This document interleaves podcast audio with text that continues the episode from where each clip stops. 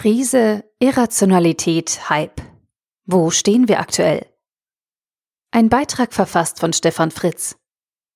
Vor zwölf Monaten konnten wir uns nicht vorstellen oder gar wissen, was der Virus wirklich mit uns als Individuum und mit unserer Gesellschaft machen würde. Viele waren zuversichtlich und glaubten an den Sieg der technologischen Welt über den winzigen Virus. Viele hatten und haben Angst. Um ihre Gesundheit, aber auch um ihre wirtschaftliche Existenz. Heute scheinen die Finanzmärkte die Krise schon überwunden zu haben. Dank Rekordsummen an staatlicher Unterstützung eilen die Börsen, voran die Tech-Aktien immer neuen Höhen entgegen. Aber ist das real? Kann das sein? Sind wir schon längst in einer Blase angekommen, die bald zusammenbricht? Bevor wir hier weiter einsteigen, ein kurzer Blick auf die anderen Realitäten, die uns umgeben. In der Welt der Medienaufmerksamkeit ereifern wir uns darüber, ob der Staat unsere Freiheit überhaupt begrenzen darf und wie der Staat jeden einzelnen von uns an erster Stelle retten und unterstützen und natürlich impfen soll. Surreal, was wir alles vom Staat erwarten. Es ist doch unser eigenes Leben. Wir sind doch selbst für uns verantwortlich.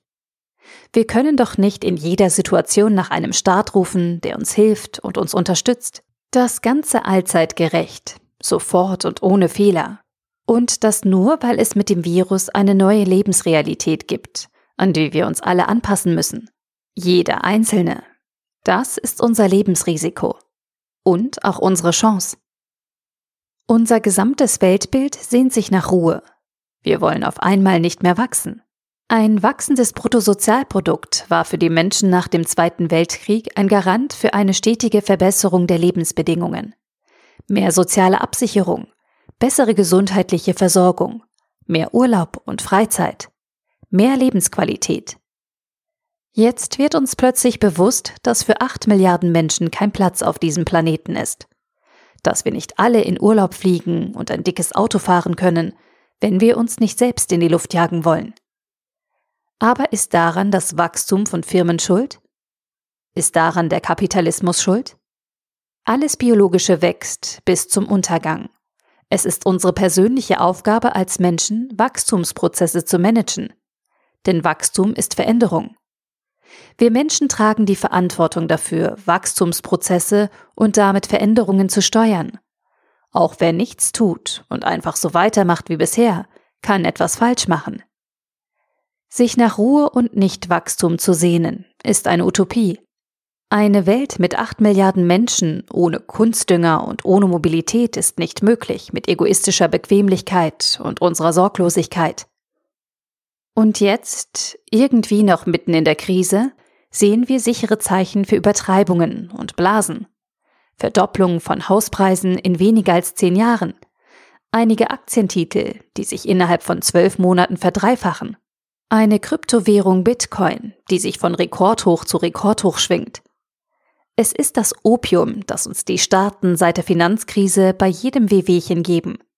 Liquidität. Egal ob Finanzkrise 2007, Eurokrise 2010 oder Corona-Krise 2020. Mehr Liquidität hilft immer. Denn auch in der Welt der sozialen Prozesse gibt es Wachstum oder zumindest den Prozess der Zunahme an Kohäsion innerhalb einer Gruppe. Wenn in einer Gruppe die Kohärenz zu groß wird, dann kommt es zu Übertreibungen, Hypes. Das passiert in der Finanzwelt, im Fußballstadion oder in den besten Listen von Büchern, Songs oder Filmen. Diese Form der Zugehörigkeit, dieses dem Trend hinterherlaufen und die Aufgabe des Individuellen dabei empfinden wir als uneingeschränkt positiv. Wir haben diese Kohärenz bei Mode oder den Singlecharts sogar als Menschheit kultiviert. Wir fühlen uns wohl als Teil einer Gemeinschaft, in der alle das Gleiche wollen wie wir. Das hilft uns, eine Balance in unserem Menschsein zu finden.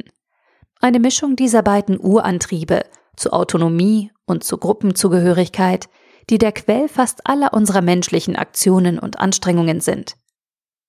Wir haben diese Zerrissenheit kultiviert, im Fußballstadion will und darf ich zur mächtigen Gemeinschaft der Fans dazugehören. Beim Nörgeln über Steuergerechtigkeit, den Chef oder den Lehrer lege ich Wert darauf, ein Individuum zu sein, dessen Rechte geschützt werden müssen. Und im Finanzsystem kennt diese Kohärenz scheinbar keine Grenzen.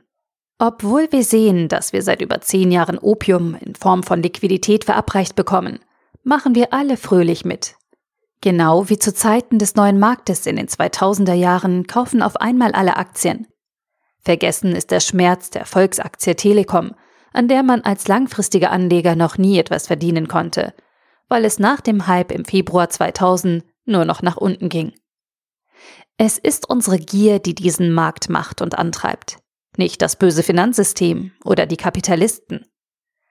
Anstatt unser Opium als Medizin zu nehmen und unser Geld für Dinge auszugeben, die wir morgen nicht mehr brauchen, kaufen wir damit Aktien oder Bitcoins. Und dann fragen wir uns, könnte das eine Blase sein?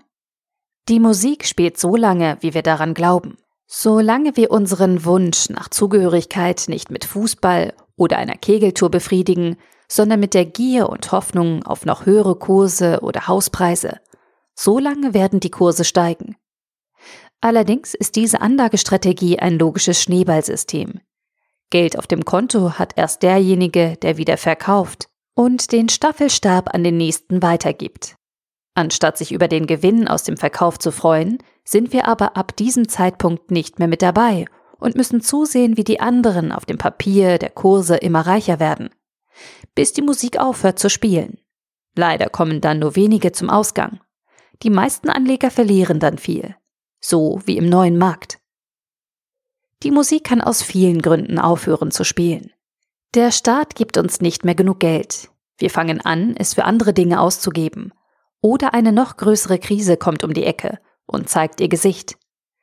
Oder die Gruppenkohärenz nimmt ab und wir glauben ganz einfach nicht mehr daran, weil wir auf einmal ein Einsehen haben, dass wir unsere Medizin zum Zocken ins Spielcasino mitgenommen haben. Wahrscheinlich, aber viel banaler, aus Angst, uns morgen weniger kaufen zu können, hören wir plötzlich auf, die Medizin überhaupt noch anzurühren. Ja, die uralte Angst aus der Geschichte vor der Inflation. Und so gilt auch in dieser Welt der sozialen Systeme, alles wächst bis zum Untergang. Unser Vertrauen, unsere Gier, unsere Sorglosigkeit, nur damit wir mit dabei sind. Unsere Hoffnung, dass alles für uns Wichtige so bleibt oder es sich so weiterentwickelt, wie wir es haben wollen, ist eine Illusion.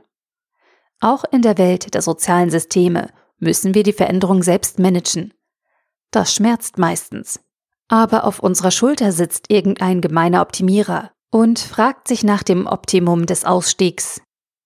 Heute oder in sechs Monaten? Oder besser erst in zwei Jahren? Die Antwort auf diese Fragen gebe ich gerne in einem persönlichen Gespräch. Der Artikel wurde gesprochen von Priya, Vorleserin bei Narando.